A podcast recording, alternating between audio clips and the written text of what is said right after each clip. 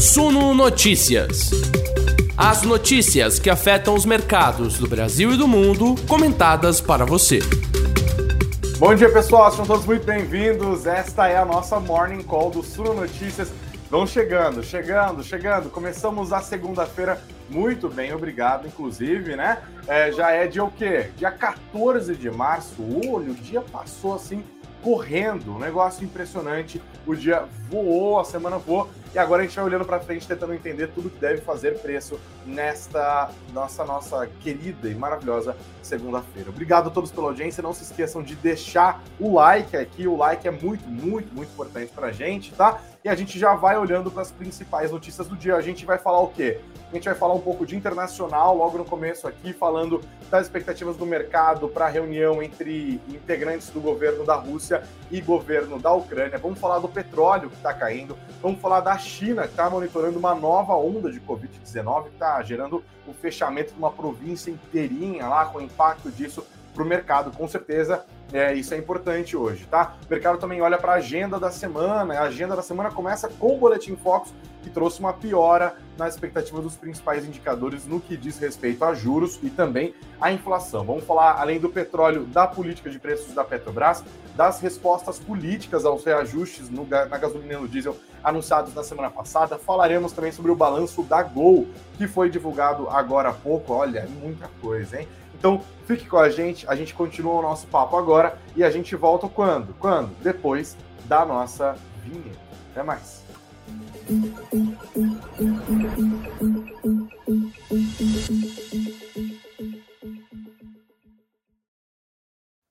Obrigado, pessoal. Vamos logo começando olhando para fora, mas antes, ó, lembrem-se de onde estamos, né? Quando nós começamos a semana passada. O Ibovespa terminou a semana nos 11.713 pontos, uma queda de 1,72% na sexta, mas na semana houve uma perda acumulada de 2,41%. O dólar terminou em, alta de 0,76% na sexta-feira, R$ 5,0541, mas na semana pulou uma queda de 0,40% e 7%. Então, na sexta-feira, destoou da semana, né? A gente viu o Ibovespa caindo forte e subindo na semana, o dólar subiu forte na sexta, mas acabou acumulando uma queda na semana. Isso é bem importante.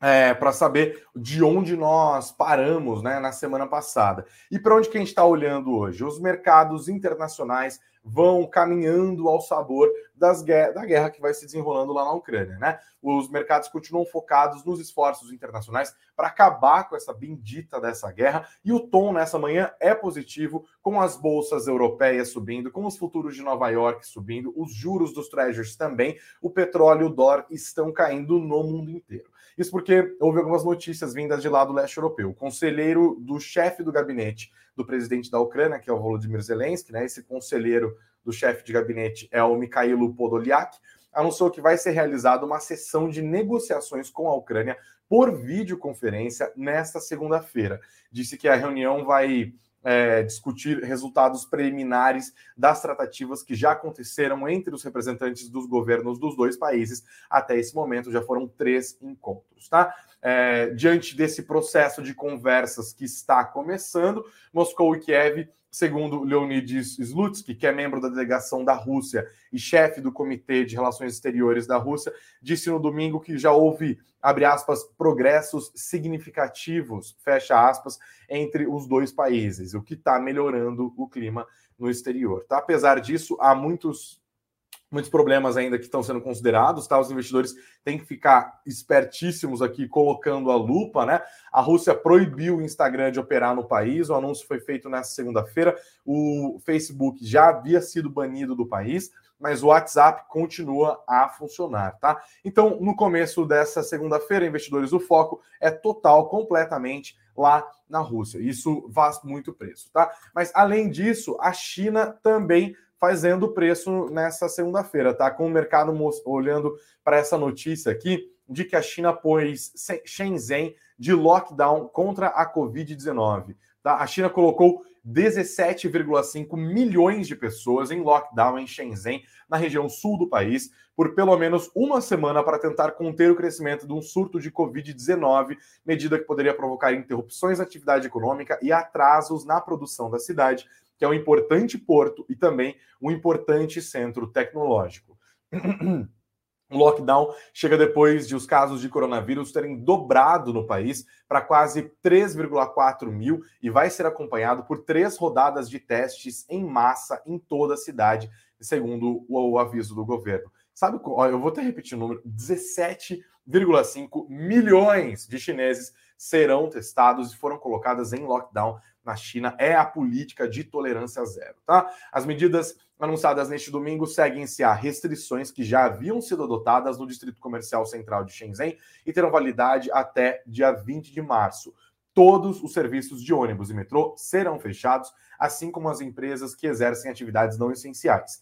Os funcionários foram avisados para trabalhar de casa se puderem, e os moradores serão proibidos de sair de Shenzhen, um dos portos mais movimentados da China e sede de gigantes como a Huawei Technologies e a Tencent Holdings, a não ser em situações excepcionais. Acredita que o crescimento nos contágios na cidade esteja ligado ao surto descontrolado na vizinha Hong Kong, onde cerca de 300 mil pessoas atualmente estão em isolamento, em quarentena dentro das suas casas. Um surto em Xangai também levou a maioria das escolas a voltar às aulas online e a uma restrição às viagens para a cidade. Então, tudo isso está no radar também dos investidores. Lembrando, Shenzhen é um importante polo de produção, é um importante centro tecnológico, e isso já se tornou um problema no ano passado, nos últimos dois anos como um todo, né?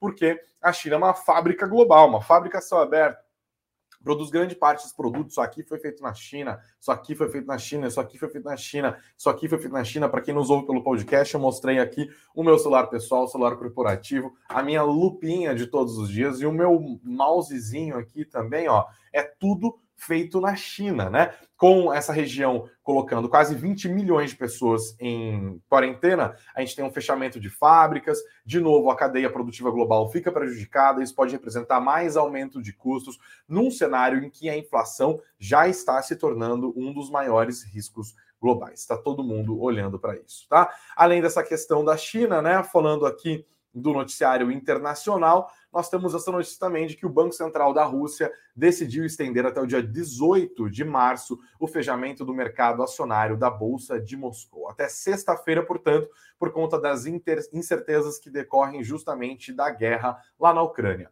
Em comunicado, a autoridade monetária russa explicou que os mercados de câmbio monetário e de recompra abrirão durante a semana a partir das 10 horas da manhã, e a instituição acrescentou que pretende anunciar os horários de negociações para os períodos entre 21 e 25 de março, semana que vem, em uma data não especificada em breve. Lembrando que os negócios lá na capital russa estão paralisados desde 28 de fevereiro, quatro dias depois do conflito. Imagina só o temor do que aconteceria com as ações negociadas lá em Moscou caso o mercado abrisse, né? Ou seja, desde o começo da guerra, os caras congelaram o mercado acionário com medo de que isso possa virar uma derrocada, um sofrimento terrível ali, né? Então, isso fica no radar dos investidores. Aliás, a gente já vai falar aqui também, pessoal, sobre é, as expectativas do mercado para os principais indicadores macroeconômicos. É a primeira vez que nós temos um boletim focus depois da alta dos preços do petróleo tão grandes como aconteceu na semana passada, é, e principalmente aqui o que a gente está olhando mesmo, o impacto para a inflação depois dos reajustes anunciados pela Petrobras na semana passada, tá? Eu já vou dar os números para vocês aqui. É, galera que está chegando aqui, obrigado, pessoal, a todos pelos comentários de vocês aqui, ó. Ih, agora tô ouvindo o interfone tocando, não vou conseguir atender, não, pessoal. Liga no celular aqui. Agora, ao vivo, tem dessas. Bom dia para todos que estão mandando os comentários aqui. O Lierte Santos falou que eu estou maquiando. Cara, me maquei mesmo, viu? Essas olheiras aqui, ó. Comprei um coisinho da MAC, paguei uma fortuna para dar uma disfarçada, mas de manhã ainda eu dou uma, uma empurrada com a barriga, porque tô de óculos, né? Mas obrigado pelos comentários aqui. O Amilcar tá falando aqui, vamos só com as boas notícias hoje. Não, não, tem só boa notícia hoje, não, galera. Não tem jeito. E o Emerson já chegou na ofensa. Cara, quando os caras me chamam de petista, de bolsonarista, eu levo na boa. Mas, Emerson, você passou do limite, meu, caro, meu amigo. Corintiano, não. corintiano não. São Paulino com muito orgulho, 3 a 0 no Mirassol nesse final de semana. Vai que vai, São Paulo. Vamos embora, Rogério Ceni, vamos acertar esse time aí. Galera, vamos falar agora do Boletim Focus? É, antes de falar do Boletim Focus, aliás, eu queria destacar para vocês, lembrá-los a todos, né, que nós estamos aqui num cenário de inflação sendo reajustada para cima pelo mercado depois da decisão da Petrobras feita na semana passada de reajustar os preços dos combustíveis, né? Isso depois de duas, dois meses ali com os preços congelados. Lembrando, vamos aos, aos dados aqui: a Petrobras decidiu anunciar é, um reajuste para a gasolina na refinaria de 18,7%, para o diesel em 24,9% e para o gás de cozinha em 16%. Foi o maior reajuste anunciado pela Petrobras em 20 anos. E, obviamente, isso aparece nas expectativas do mercado para os principais indicadores, tá? Já temos aqui na nossa tela, eu leio com vocês, a todos que nos ouvem pelas plataformas de podcast, também eu leio tudo, tá? Vamos lá para o IPCA aqui, que é importantíssimo. Olha essa variação é, assim, pesada que a gente está vendo aqui, né? Para a gente ter uma noção. Quatro semanas atrás, o mercado acreditava que a Selic ia terminar o a Selic não, o IPCA ia terminar o ano em 5,5%, que já representava 0,5 ponto percentual acima do teto da meta do Banco Central para esse ano. O centro da meta é 3,5, o teto é 5, porque tem uma banda de variação de 1,5 ponto percentual ali. Na semana passada, esses 5,50 já haviam se tornado 5,65%. Mas hoje, a mediana do mercado para inflação no final desse ano é de 6 6,45%.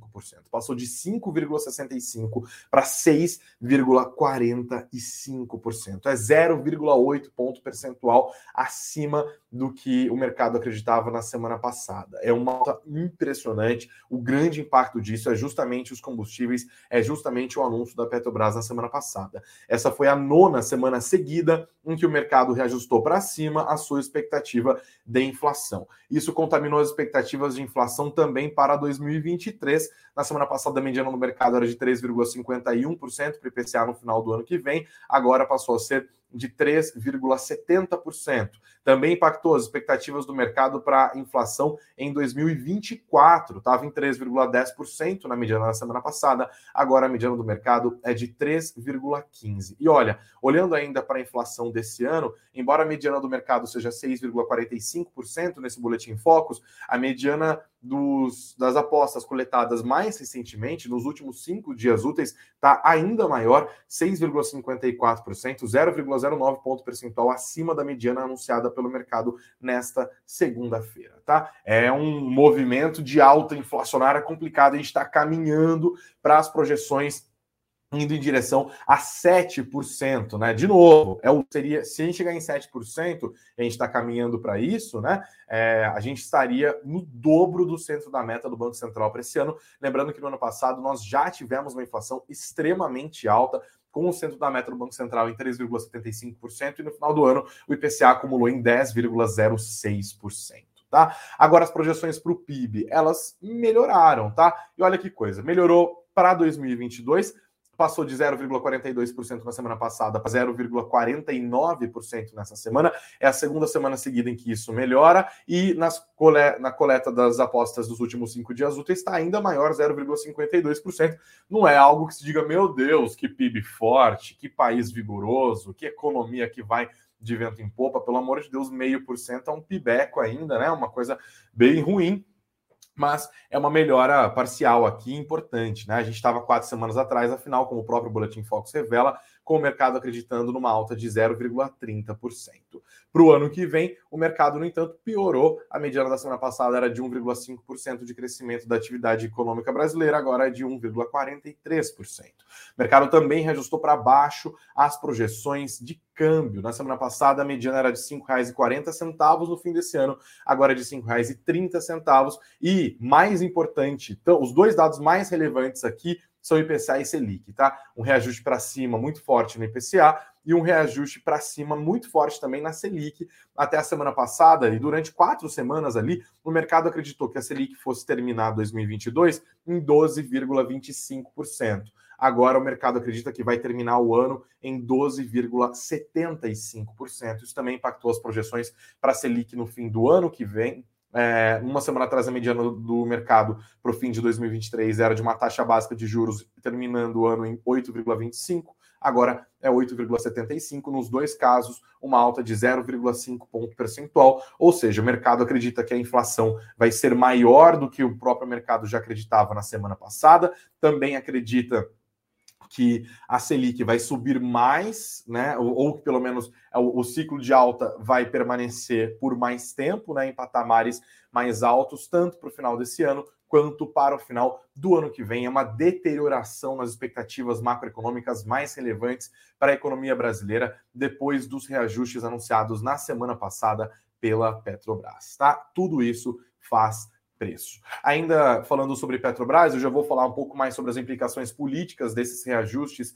anunciados na semana passada, né, de 18,7% no diesel, de 24,9% é, desculpa, 18,7% na gasolina, 24,9% para o diesel e 16% para a gasolina. Agora cedo, né? Eu falei que os preços do petróleo estão caindo. Tem essa expectativa de um cessar-fogo lá no conflito é, do leste europeu, que ajuda a puxar para baixo os preços da commodity, com certeza, mas também é importante destacar que é, Faith Birol, que é o diretor executivo da Agência Internacional de Energia, apelou aos países produtores de petróleo nessa segunda-feira, pedindo para que eles aumentem a oferta para estabilizar, estabilizar os mercados é, afetados pela guerra lá na Ucrânia, tá? Lembrando que semanas atrás os países integrantes da Agência Internacional de Energia já haviam anunciado a liberação de 62 milhões de barris de petróleo, justamente para tentar conter essa alta inflacionária que está afetando e está se tornando um belo de um trabalho para os bancos centrais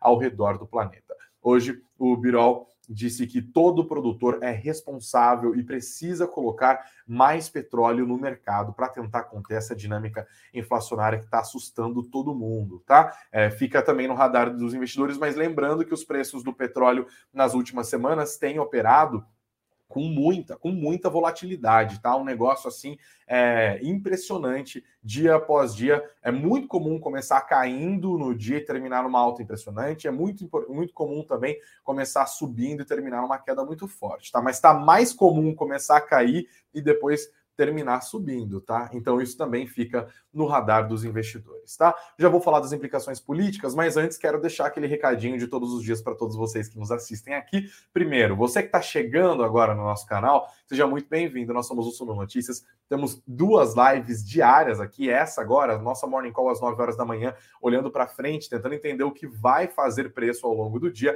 e depois o nosso fechamento ali às 19 horas, olhando para trás, explicando todos os principais movimentos do mercado. Não tem desafio grande para a gente aqui. É política que mexeu no preço, a gente explica para você. É geopolítica, é movimento que aconteceu lá na China, é uma explosão de uma bolha econômica específica num país específico, num continente específico, que impactou projeções, derrubou as ações. A gente explica tudo aqui para você. Investidor bem informado já sabe daquela disciplina, né? Põe a lupinha nas notícias e acompanha as lives aqui do Suno Notícias. Então, obrigado a todos pela audiência. Não se esqueçam de deixar o like, vocês que nos assistem agora, seja você que nos vê ao vivo pelo YouTube, você que nos vê pelo YouTube, mas em outro momento, vocês que nos ouvem pelas plataformas de podcast, é só sentar o dedo no like. Para quem está no YouTube, se inscreve no canal e ativa as notificações. Para quem está nos ouvindo pelo Spotify, pelo Deezer, pela Apple Podcasts, pelo Google Podcasts, é só dar o like no nosso conteúdo aqui e seguir o nosso perfil em todas essas plataformas. E olha, fiquem espertos, porque o conteúdo que está aqui embaixo, na nossa descrição, também é bem legal, né? Primeiro, tem o nosso e-book gratuito Aprenda a Analisar uma Ação. Ele é um guia básico para te ajudar a dar os primeiros passos, passos no processo de análises de ações na hora de investir. Então, se você está começando aqui, ou se você já investe há algum tempo, mas ainda tem dúvidas sobre o, quais aspectos você deve considerar na hora de tentar entender se uma ação está barata ou está cara, faz o download do nosso e-book. Está aqui na descrição do nosso vídeo, também está na descrição do nosso podcast. É clicar, daí você tem um cadastrinho ali, deixa e já faz o download do livro. É só começar a ler, já fica mais bem informado, tá? E também, ó, para quem quer saber um pouco mais sobre investimento na prática, tem o nosso mini curso Invista na Prática, que também está na descrição do nosso podcast e também está na descrição do nosso vídeo, tá? É um mini curso super campeão aqui da Suno. Ele é pago, tá? Mas deixa aqui se inscreve no curso e vocês vão ver se cabe no bolso, o que, que é bom para vocês, o que, que não é. Está aqui na descrição do vídeo, também está na descrição do nosso podcast, tá bom? É, mais destaques, vamos embora, né? Olha, pessoal, nesse final de semana o presidente Jair Bolsonaro deu declarações importantes que devem fazer preço e também fazem com que os investidores fiquem espertos, monitorando tudo de pertinho que está rolando hoje. Ele enfatizou neste sábado que qualquer possível subsídio aos combustíveis vai passar pelo parecer do ministro da Economia, Paulo Guedes, tá? Ou seja, o presidente da República empoderou ali o Paulo Guedes, que está desde o começo do governo encolhendo, né, na análise de todos os analistas, e enfim, é visível, né? Ele começou o governo como super-ministro e terminou no fim do ano passado tendo que submeter-se ao Ciro Nogueira, o rei do Centrão e ministro da Casa Civil, caso quisesse fazer alguma alteração no orçamento, né? É uma diminuição política, olhos vistos do ministro Paulo Guedes. Ele mesmo já declarou isso em várias entrevistas, né? Diz que no começo do governo o comprometimento do presidente Jair Bolsonaro com a pauta liberal da equipe econômica era de 99, 98%. Nas últimas vezes que eu vi ele falando sobre isso, acho que foi uma entrevista ao jornal o Globo, ele falou que estava em 65%. Agora, nas falas do presidente Jair Bolsonaro contra a política de preços da Petrobras, esse percentual deve ter diminuído um pouquinho, mas o presidente Jair Bolsonaro foi lá e falou: olha, qualquer possível subsídio aos combustíveis vai ter que passar por, por aprovação do ministro Paulo Guedes. Se isso acontece na prática ou não, a gente não sabe, mas o discurso é esse, tá? E aí disse o presidente Jair Bolsonaro: ele, o Paulo Guedes, já deu indicativo para vocês dessa possibilidade de subsídio se o barril do petróleo explodir lá fora. Essa é uma possibilidade, tá bom? É, essa história de intervenção nos preços da Petrobras e tal, de subsídios, de projetos de lei que já estão tramitando no Congresso Nacional e outros projetos que podem vir a tramitar, também estão no foco do mercado na segunda-feira. Lembrando que a atividade legislativa no Brasil começa na terça, tá? É terça, quarta, quinta. A gente pode ver o governo enviando um projeto de lei para tentar subsidiar os preços dos combustíveis, tá? O próprio presidente Jair Bolsonaro disse isso. Ele afirmou que pode enviar ao Congresso um projeto para zerar os tributos federais de PIS/COFINS, né? Que é uma espécie de subsídio, afinal, o governo está perdendo a arrecadação para baratear ali a, a gasolina, tem um impacto fiscal isso. Lembrando que já existe um projeto em tramitação no Congresso nestes mesmos moldes, mas é voltado para o óleo diesel, tá? Que foi aprovado na semana passada pelo Senado Federal e que agora segue nessa semana para ser apreciado na Câmara dos Deputados. E aí o presidente Jair Bolsonaro falou: olha, além dessa história do diesel, a gente também pode enviar esse projeto para reduzir os preços da gasolina. Aqui na nossa, na nossa tela, para quem nos assiste ao vivo, vocês vão dando uma olhada, tá aqui. O governo deve enviar medida para reduzir o valor da gasolina ao Congresso, tá no nosso site suno.com.br barra notícias, suno.com.br barra notícias, tá? É, vou até dar uma, uma olhada aqui rapidinha para vocês. É, menos de 24 horas depois de sancionar a lei que unifica a cobrança do imposto sobre circulação de mercadorias e serviços sobre combustíveis, estamos falando do ICMS, né? O presidente Jair Bolsonaro não descartou adotar novas medidas, como a introdução de subsídios ou até mesmo uma mudança na política de preços da Petrobras para conter o aumento da gasolina e do diesel. Após participar no sábado de evento de filiação de deputados federais na sede do PL em Brasília, Bolsonaro avaliou que a compensação dos preços dos combustíveis, concedida a partir de projeto de lei complementar que foi aprovado nessa semana pelo Congresso, ajudará com que o reajuste concedido pela Petrobras ao diesel nessa semana, cerca de 25%, não chegue integralmente às bombas de combustíveis. O chefe do executivo também adiantou que o governo estuda uma medida similar para a gasolina, como eu estava dizendo, e que a proposta poderá chegar ao legislativo nesta semana agora é, disse o presidente Jair Bolsonaro. O Senado resolveu mudar de última hora. Caso contrário, nós teríamos também um desconto na gasolina, que está bastante alto. Se bem que a alta era o mundo todo. Mas se nós podemos melhorar isso aqui, não podemos nos excusar e nos acomodar.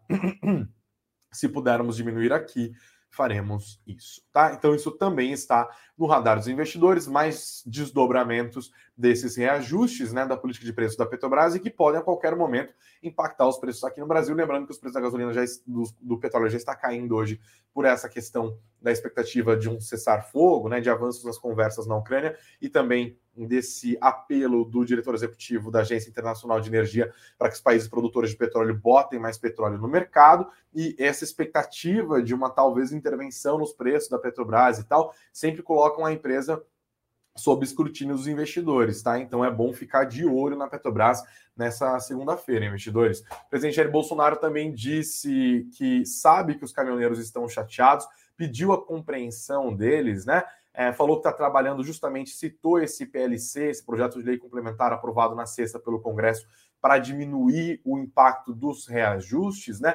Durante a semana passada, caminhoneiros já começaram a fazer algumas paralisações, paralisações individuais, paralisações coordenadas. Existe isso também, está no radar dos investidores. Qualquer um grande movimento dos caminhoneiros para parar, né? E seria um outro problema econômico gigantesco aqui. Volta e meia esse assunto vem à pauta e ele vem à baila sempre que a Petrobras anuncia um reajuste. Nesse caso, a tensão é um pouco maior, até porque, como eu disse no começo da nossa conversa, esse foi o maior reajuste anunciado pela Petrobras dos últimos 20 anos e o primeiro dos últimos dois meses, tá? A Petrobras, inclusive, teve que se justificar e disse que esse reajuste anunciado na semana passada para a gasolina e para o diesel foi para evitar o desabastecimento, tá? Eles disseram que a empresa não repassou imediatamente a elevação do, recente das cotações do petróleo, porque não transmite volatilidade e sabe da importância de contribuir com combustível acessível. Na publicação que foi feita no sábado, a companhia alegou que o seu lucro recorde em 2021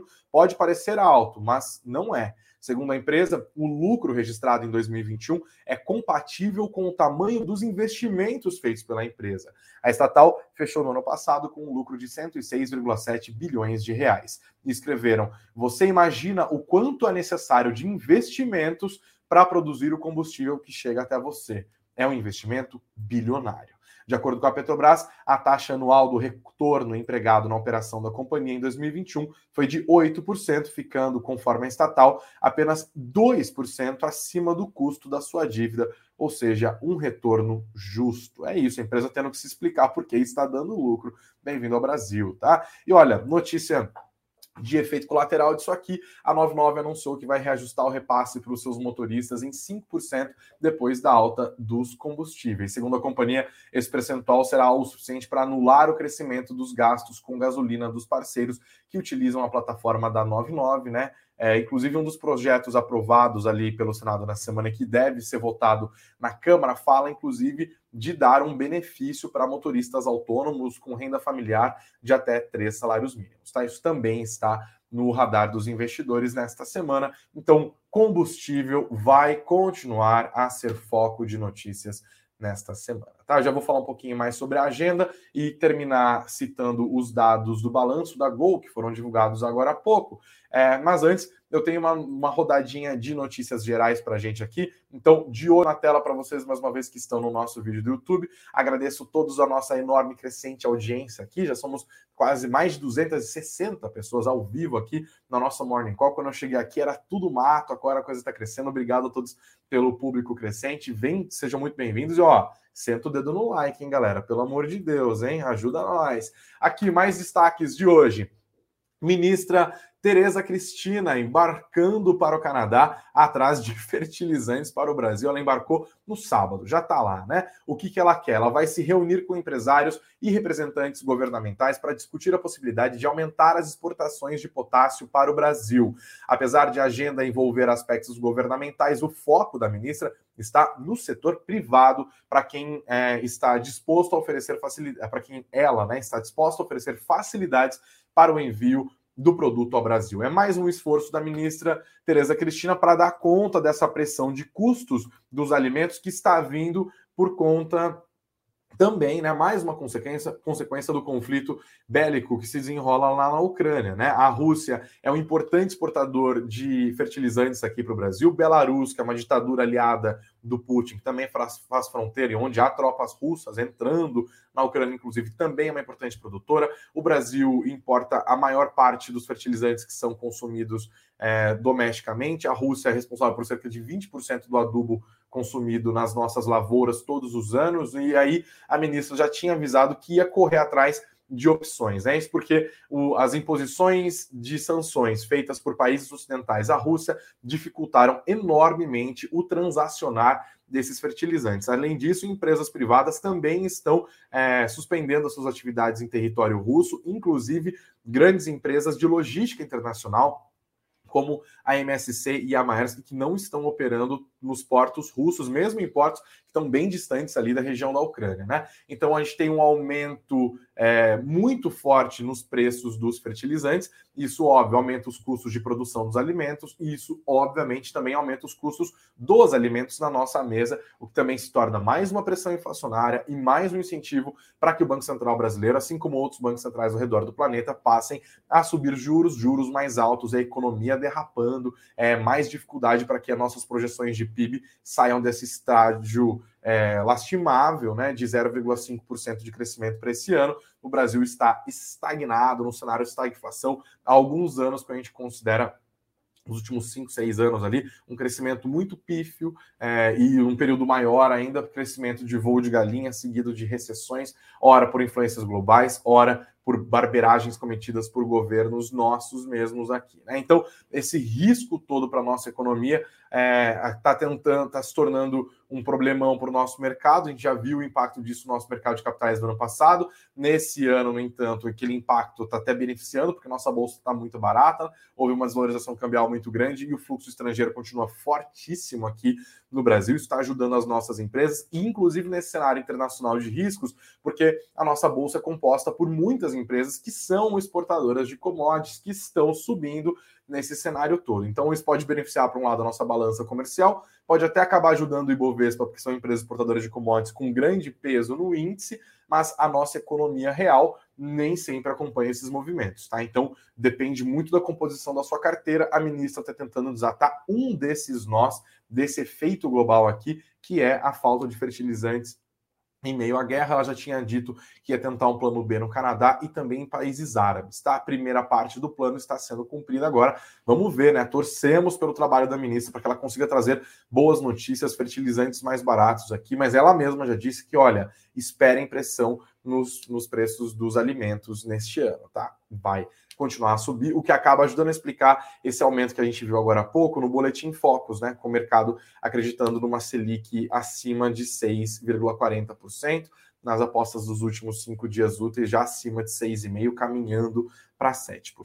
Tá bom? Mais destaques estão aqui também no nosso site, tá? Agora para o mundo corporativo, um pouquinho, a Alliance Sonai aumentou a sua oferta para comprar a BR Malls em 11%, tá? A notícia foi dada primeiro pelo colunista Lauro Jardim do Globo, ele já tinha dado o furo primeiro da, da primeira proposta ali, é, e foi confirmado agora há pouco pela Lai Sonai, inclusive. A expectativa é de que neste valor a proposta poderá ser aprovada pela Assembleia de Acionistas da BR Malls. Né? Meses atrás, semanas atrás, deve fazer um mês e pouco, a Lai Sonai apresentou uma proposta de fusão entre iguais, foi, assim que eles definiram para a BR Malls, para criar essa gigante no setor de shopping centers no Brasil. A proposta foi prontamente rejeitada pela BR Malls, num comunicado bem duro, inclusive, dizendo que não atendia o interesse dos seus acionistas, que a proposta era baixa demais. É, a Alliance Sonai ficou assim, né? Beleza, BR Malls falou não, muito obrigado, mas não houve desistência. Lembrando que tem uma corrida ali pela BR Malls, tá? Porque a Gafisa do Nelson Tanuri também estaria no páreo para comprar a BR Malls. A Gafisa já é dona de dois shoppings no Rio de Janeiro, inclusive. Então tem uma disputa ali rolando pela BR Malls e o Nelson Tanuri é osso duro de roer, hein? Então, o pessoal da BR Malls está óbvio feliz ali com essa disputa, né, para tentar assumir o seu controle. Vamos ver se isso vai surtir efeito nas ações da BR Malls, da Alliance Sonai, quem sabe também da Gafisa no pregão que começa nesta segunda-feira, tá? Fiquem de olho nisso. É, mais destaques do nosso site aqui, ó, pessoal. Eu queria trazer para vocês a semana passada, né, do Nubank, as ações do Nubank atingiram o menor patamar desde o IPO, porque houve uma decisão do Banco Central de mudar a regulação é, das fintechs. Né? Eles querem, inclusive, que essas fintechs maiores passem a ter custos maiores com os riscos que elas representam para o mercado, mais ou menos uma regulação que já acontece com os grandes bancos, tá? Hoje, uma fintech pequena e o Nubank tem a mesma estrutura. É, ali na hora de operar os seus pagamentos. E agora o Banco Central falou: não, nós não vamos fazer isso mais, a gente vai mudar a classificação. Eles separaram as instituições financeiras em três tipos, né?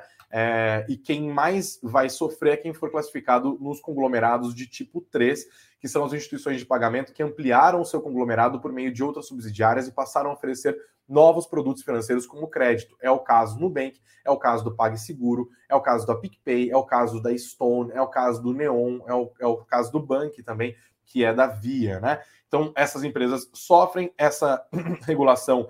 É, já impactou os preços das ações do Nubank na semana passada, que fecharam aos 6 dólares e 54 centavos na sexta-feira, uma queda de 7,23%. Lembrando que as ações do Nubank é, foram negociadas ali quando do seu IPO, no comecinho de dezembro do ano passado, a 9 dólares, agora estão em 6 1,54 dólares, tá? Vamos ver se isso vai continuar a acontecer também nesta semana. Os investidores prestam atenção nisso, porque é uma empresa muito importante, não só no Bank, mas as ações da Stone caíram com força na semana passada. Isso pode acabar até afetando as ações do Mercado Livre também, porque ele tem ali é, o seu banco digital aqui no Brasil, e óbvio, a lógica dessas empresas é que elas começam como eh, operações de pagamento e depois vão oferecendo outras linhas de crédito, vão se tornando super apps, entram em varejo, inclusive, tal, produção de conteúdo, são grupos financeiros que têm pezinhos ali em todos os lugares. As ações do Nubank já estão sofrendo com isso. Vamos ver se elas continuam a sofrer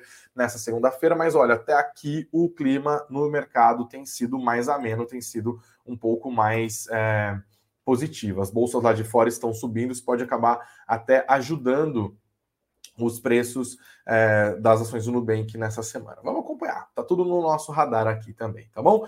É, galera, deixa eu ver se tem mais algum destaque aqui. Acho que agora não, a gente já vai falar da, da Gol. Antes, é, inclusive depois eu falo da agenda, tá? Termino falando da agenda, mas vamos falar dos números da Gol que foram divulgados agora há pouco, tá?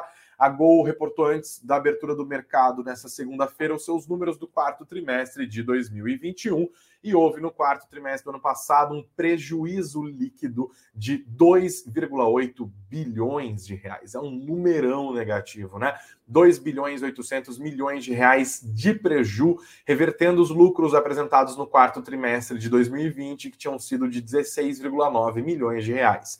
O EBITDA, que é o lucro antes de juros, depreciação e amortização ajustado, ficou em 1,05 bilhão de reais no quarto trimestre de 2021, uma alta de 88,4% ante o resultado ap apresentado nos últimos três meses de 2020, que ficou em 558,5 milhões de reais. A margem EBITDA avançou 6,5 pontos percentuais, considerando o quarto TRI de 2020 para o quarto TRI de 2021, e ficou em 36%. E olha, além desse número do prejuízo muito grande, né, uma reversão, um pequeníssimo lucro no quarto TRI de 2020, que virou um preju bilionário no quarto TRI de 2021, tem outros números para ficar esperto com a Gol, tá? Dívida líquida ajustada ficou em 20,3 bilhões de reais no quarto trimestre, é uma alta de 37,7% na comparação anual. Então a dívida líquida da empresa subiu quase 40% na comparação trimestre a trimestre. A alavancagem, portanto, também subiu, passou de 6,2 vezes para 9,7 vezes no quarto trimestre de 2021. E pior, as projeções para esse ano que estão contidas ali no balanço da empresa pioraram em vários indicadores, tá? Isso pode pesar nas ações da Gol hoje.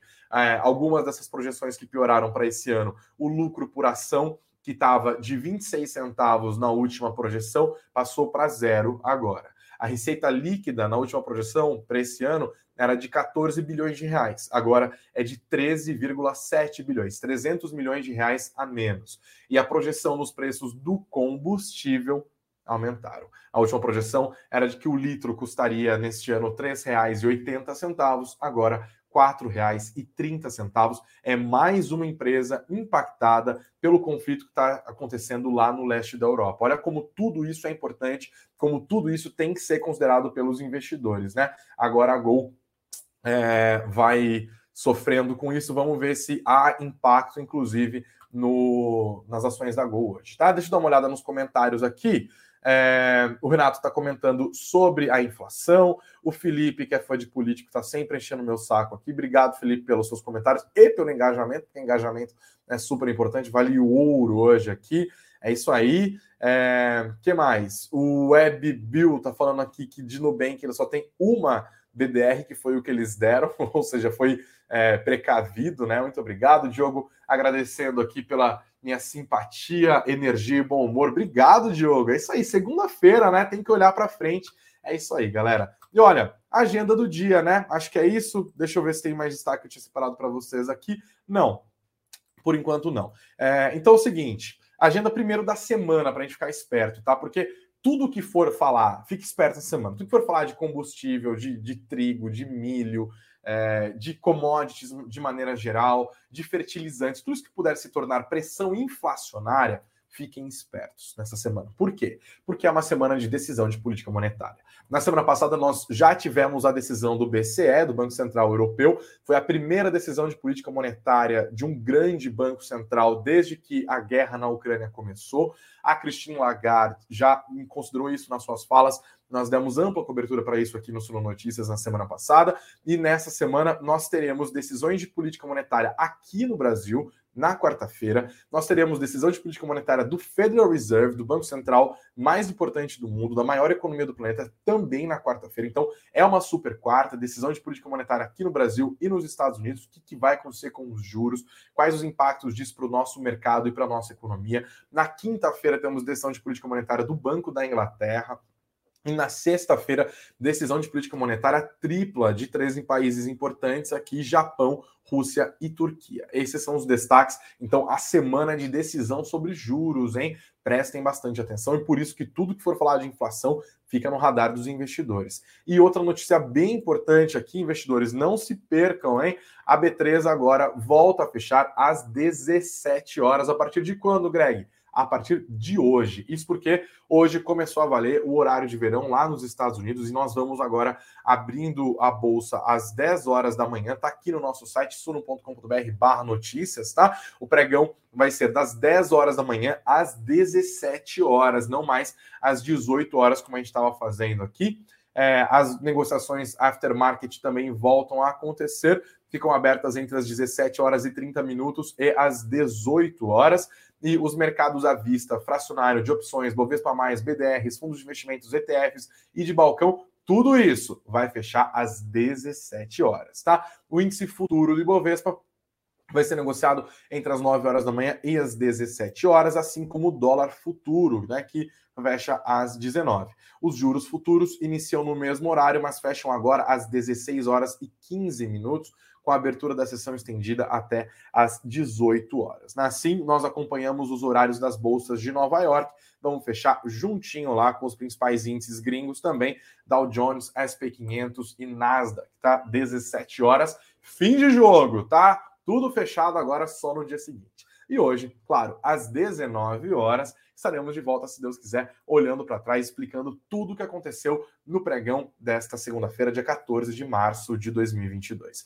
Agradeço a todos vocês aqui, obviamente, pela nossa audiência sempre crescente. Segunda-feira, a galera quer sempre prestar atenção no que está rolando. Obrigado a todos. Não se esqueçam de deixar o like. Quero o feedback de vocês, hein? Esse conteúdo está sendo bom para vocês? Está sendo ruim? Está sentindo falta de alguma coisa? Tá, tem alguma, alguma gafe aqui que o apresentador cometeu? É só deixar no comentário. Aqui estamos sempre nesse diálogo. Só não vem encher saco o fã de político. Que ah, é comunista, ah, é lulista, ah, é cirista. Já me chamaram de tanta coisa que eu tô numa crise de identidade, tá? Meu objetivo aqui é deixar você sempre muito bem informado. Se eu ficar se eu for no mesmo tempo lulista e, e, bolsonarista, eu vou ter que dar muito dinheiro pro meu analista. E eu não quero fazer isso. É aí que eu não tô falando de analista de investimentos, não. É analista de cabeça mesmo. Né? Então, galera, muito obrigado a todos pela audiência. Vamos seguindo juntos. Às 19 horas estaremos de volta ou a qualquer momento com Breaking News na nossa programação. Sejam muito bem-vindos ao Suno Notícias. Não se esqueçam de se inscrever no nosso canal do YouTube e também é, de seguir o nosso perfil aqui nas plataformas de rede social e deem uma olhada nos links que estão na descrição desse vídeo para fazer o nosso mini curso em vista na prática e para fazer o download gratuito do nosso e-book Aprenda a analisar uma ação, tá? Estamos sempre aqui deixando você preocupado, não. Vamos deixando você sempre muito bem informado. Obrigado a todos pela audiência, uma ótima semana, muita saúde, muita informação e acompanhe tudo no sono.com.br notícias. Até mais, galera!